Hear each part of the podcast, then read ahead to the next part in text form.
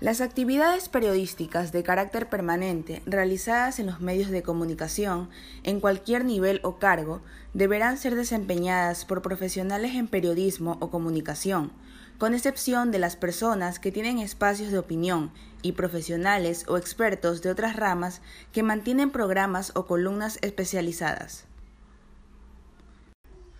No se puede restringir el derecho de expresión por vías o medios indirectos, tales como el abuso de controles oficiales o particulares de papel, de periódicos, de frecuencias radioeléctricas o de enseres y aparatos usados en la difusión de información o por cualesquiera otros medios encaminados a impedir la comunicación y la circulación de ideas y opiniones.